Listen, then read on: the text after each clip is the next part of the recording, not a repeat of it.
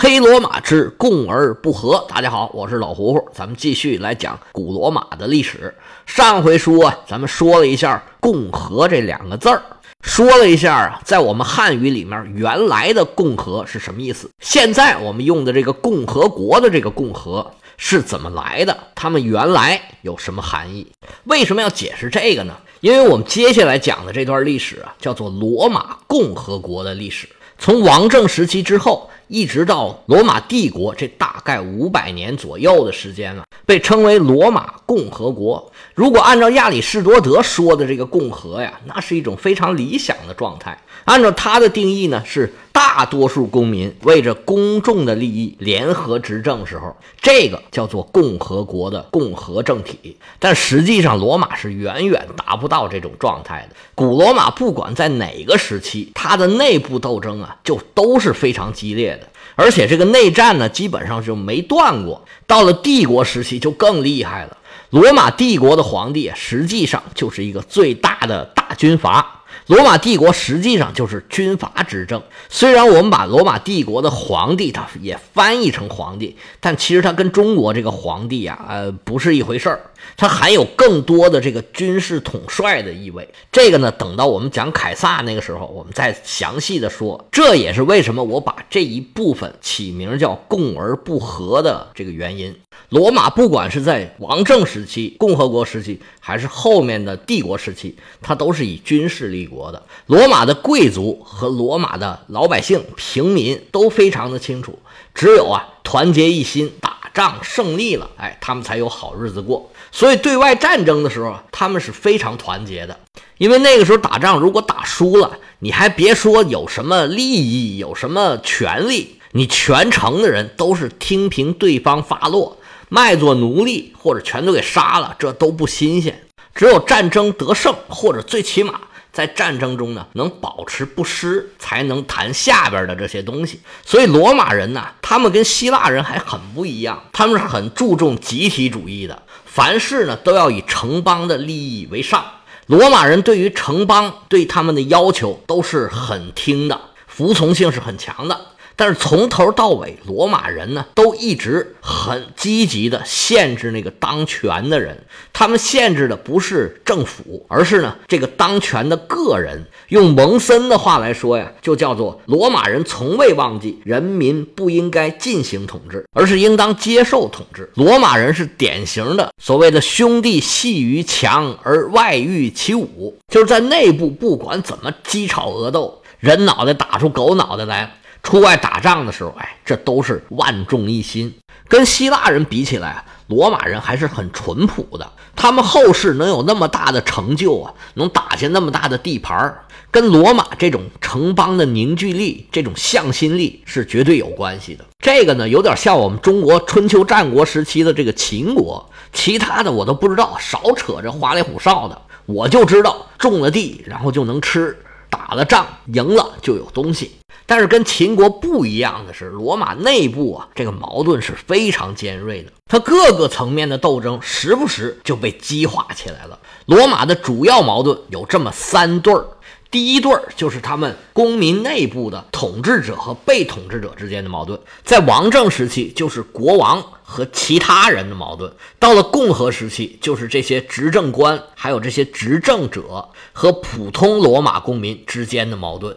第二对矛盾呢，是公民和非公民之间的矛盾。在罗马，除了罗马公民之外啊，有很多拉丁人、意大利人，还有其他的外国人，还有一些没有取得罗马公民权的这些平民，以及呢被释放的奴隶。这些人跟罗马公民在政治上是不平等的，他们从始至终一直在要求跟罗马公民平等。第三对矛盾就更普遍了，就是有钱人和穷人之间的矛盾。这三对矛盾始终贯穿着罗马的历史，其中某一个矛盾时不时就会爆发出来。我们后面的内容呢，讲的这些罗马人内部进行的斗争，都跑不出这三对矛盾之中。我把这个系列起名叫做“黑罗马”，也是因为罗马在开始到最后一直都进行着非常激烈的斗争，各种的阴谋诡计、背信弃义、杀人无算。都能反映出来这个黑字儿。那既然我们讲到这儿了，我们就再往前捋一捋，回顾一下王政时期啊这几个有代表性的国王，他们碰到的是什么问题，怎么解决的？同时呢，也就把它当做前情回顾，好接上我们后面的讲述。在我们第一部分五十回里面啊，讲了七个国王，这七个国王呢，可能不见得全部都是历史的真实。但是呢，它会反映出历史的一些问题。首先，第一个国王罗慕路斯，据说罗慕路斯跟元老院的斗争是非常激烈的。我们在之前的讲述里面呢，说罗慕路斯啊是在阅兵的时候狂风大作，他就这么消失了。也有一种说法是罗慕路斯本人呢是在元老院里面跟元老争吵起来了，当场就被元老院的这些元老活活给撕了。说是有五马分尸啊，这个罗慕路斯啊被一百个元老给分尸了，真实性暂且不说，就是说元老院跟国王的关系应该说是非常的紧张的。其实国王和元老院的紧张关系啊。反映了统治者和被统治者他们之间矛盾的激化，就是咱们说的这第一对矛盾。国王要打仗，他就要征税，这个税呢，除了人力，还有各种各样的食物，那他从哪儿来？只能从老百姓身上来搜刮。那老百姓要是不愿意出，那就是不满。如果他打仗打赢了回来了，他分给老百姓，如果分的多，国王就觉得我国王不是白当了吗？我得多留点，我给你少老百姓少分点。而且呢，不管你分多分少，老百姓永远不会满意的，因为你咱们工作过都知道，在一个团队里，每人都觉得自己贡献大，觉得自己工资少，所以罗慕路斯经常打仗，他就必然会造成统治者和被统治者之间的关系紧张。不管这俩传说哪个是真的，还是有别的传说是真的，看来啊，这个罗慕路斯确实跟元老院关系是比较差的。从罗慕路斯这个开头之后啊。有很多罗马的最高统治者都在元老院这儿遇害了。我们最熟悉的就是尤利乌斯·凯撒，所谓的凯撒大帝。罗马这个谋杀第一当权者啊，这成了一个很有仪式感的事儿，似乎也成了一种传统，就是他们只要对当权者不满意，就会想办法把他给杀掉。之后这种事儿啊，哎，简直是屡见不鲜，太多太多太多太多太多了。第一任国王落的这个下场，第二任国王啊就很难产生，大家都不敢来了。最后啊，千挑万选，挑了一个隐士、大知识分子，叫努马。努马开始也不想干，干不好把命搭上，这职业太高危了，不划算，不划算，我不干。那这些说客说：“非您不行啊！你不干，你看着罗马人就这么孤苦伶仃，没人管吗？”努马说：“那你让我干也行。”于是啊，就约法三章，制定各种的规章制度。而且呢，他应该是吸收了罗姆路斯的教训，从此啊就不打仗了，搞自身的建设，不往外扩张了。结果努马在位期间，罗马一场战争也没发动过，几十年踏踏实实的就这么过去了。但是老这么踏实，他不打仗也不行啊。罗马毕竟是以打仗、以军事来立国的。接下来的第三任、第四任国王。又开始继续打仗了，结果第三任国王呢，据说是被雷劈死了。第四任国王还好，中间没发生什么大事儿，但是他的存在感也不是很强。对后面影响比较大的呢，是他任用了老塔克文。那这位老塔克文呢，就是第五位，是他的下一任国王。老塔克文作为一个外国人，能在罗马当上国王，这方方面面呢，肯定是玩得很开的，关系处理的都不错。所以他们的家族执政了相当长的时间。那到了他女婿塞尔维乌斯执政的时候，这第二条矛盾就爆发了，其中也可能掺着第三个矛盾吧，就是本地人和外地人，还有富人和穷人的矛盾。于是塞尔维乌斯进行了一系列的改革，算是调整了这个矛盾。但是他自己呢，晚年也被小塔克文暴力夺权了，这个勉强算是第一条吧。是统治者和被统治者，因为毕竟塞尔维乌斯是国王嘛。那到了小塔克文这儿，那他就是最后一任国王了。在我们上一部关于小塔克文的这些传说里边，讲到他又是谋害盟国的国王，又是对元老院是不理不睬。元老院缺员了，他也不往里面加，他也从来不召集元老院开会，有事儿啊也不跟元老院商量，就积累下来了很多的矛盾，搭着他那个小儿子叫塞克斯图斯，我在前一步给他起了个外号，叫做“坑爹者”。确实，这一下就把他爹给坑了。小塔克文出外打仗，这个小小小塔克文，我为什么说他叫小小小塔克文呢？因为他是小塔克文的小儿子，他还有个哥哥，待会儿呢还有戏份儿。这么一排下来，就是小塔克文、小小塔克文、小小小塔克文。他爹在外头打仗，他在罗马城里面强奸民女。这民女也不是很民女，也是一个贵族家的女儿，贵族家的媳妇，名字叫做卢克莱西亚。这卢克莱西亚呀，贞洁烈女，被塞克斯图斯给欺负了之后啊，找来自己的丈夫，还有自己的父亲。她丈夫和父亲又分别带着。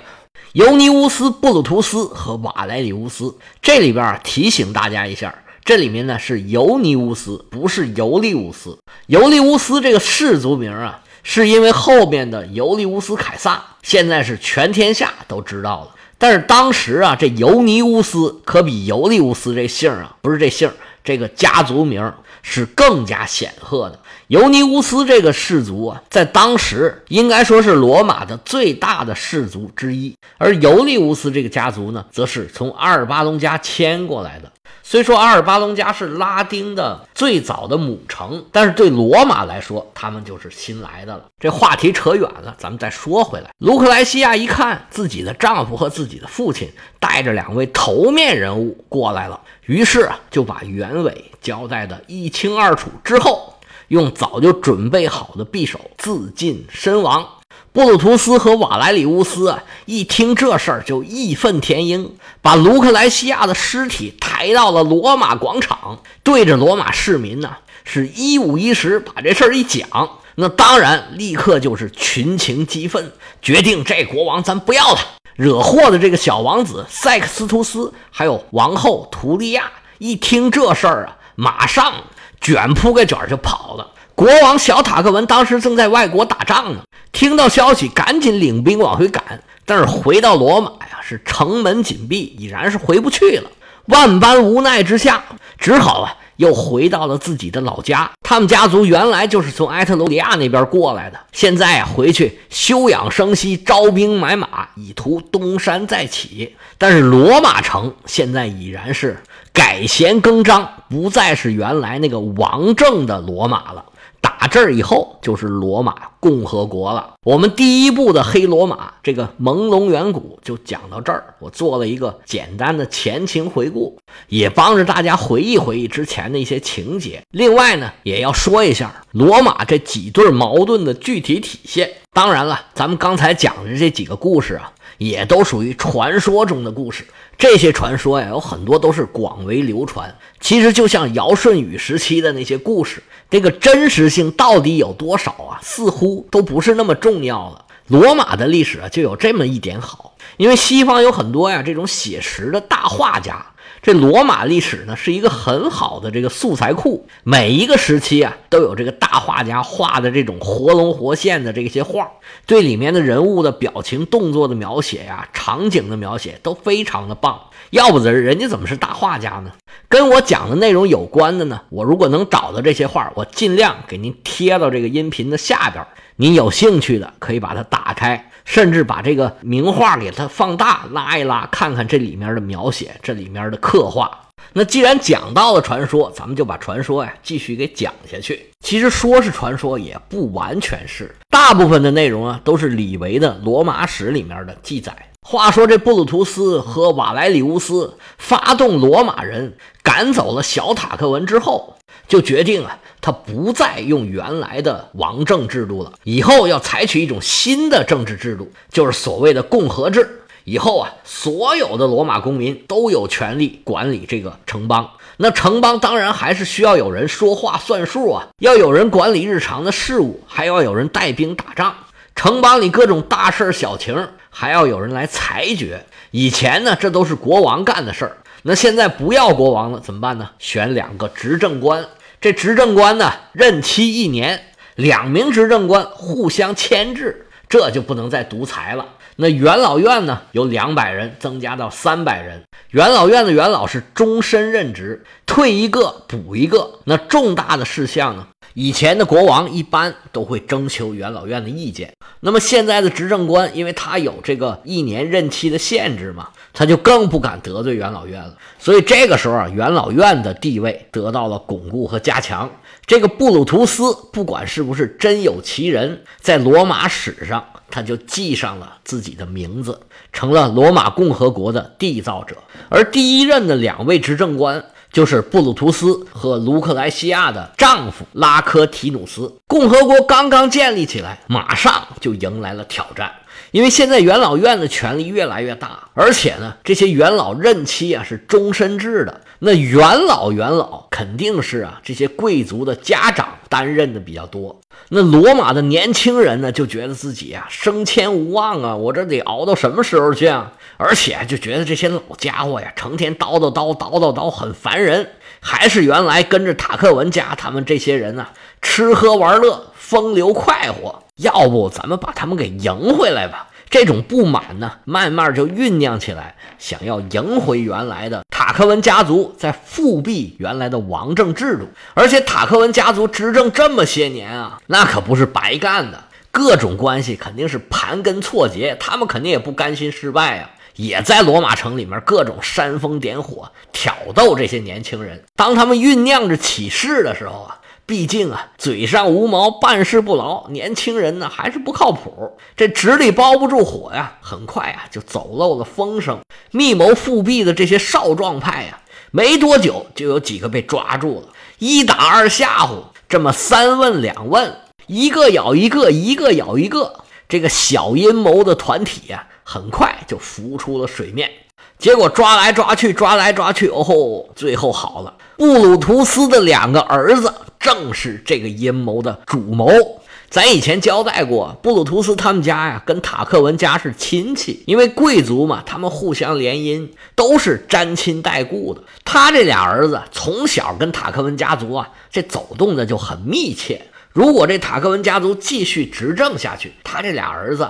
肯定会顺利的出人头地，结果被他老爸这么一搅和，自己的远大前程是遥遥无期了。加上塔克文家族的煽风点火，这两个小伙子就动起歪脑筋了，准备迎回塔克文，复辟王政制度。结果呢，姜还是老的辣，被他父亲呢全部都给一一破获了。所有参加阴谋的成员。都被带到罗马广场上，布鲁图斯是亲自审问他们这些人，那人证物证俱在呀。据说他们还写了血书，那这种叛国罪自然全部都是要处以极刑的。那这时候啊，这个难题就摆在了布鲁图斯的面前。他这时候啊，强忍悲伤，问自己的两个儿子说：“你们俩还有什么话要说吗？”两个儿子是一言不发，万般无奈呀。布鲁图斯是一声令下，旁边这些刽子手啊，拿着法西斯就上来了。这法西斯咱以前讲过，是一种刑具，是一圈棒子围着一个斧头。行刑的时候啊，是要把这个棒子全都给拆开，拿这个棒子活活把这帮人给打死，然后再用中间这个斧头把头给砍下来。布鲁图斯亲眼看着自己俩儿子在众目睽睽之下。被刽子手啊这么乒铃乓啷一顿乱棍给打死之后，砍下头颅，这行刑啊算是结束了。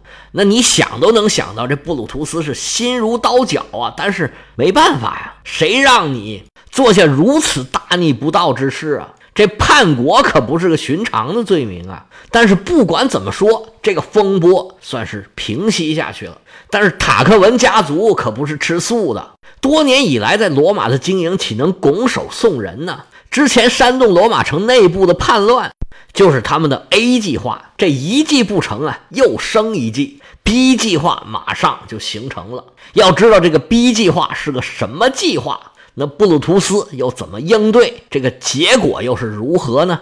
咱们且听下回啊分解。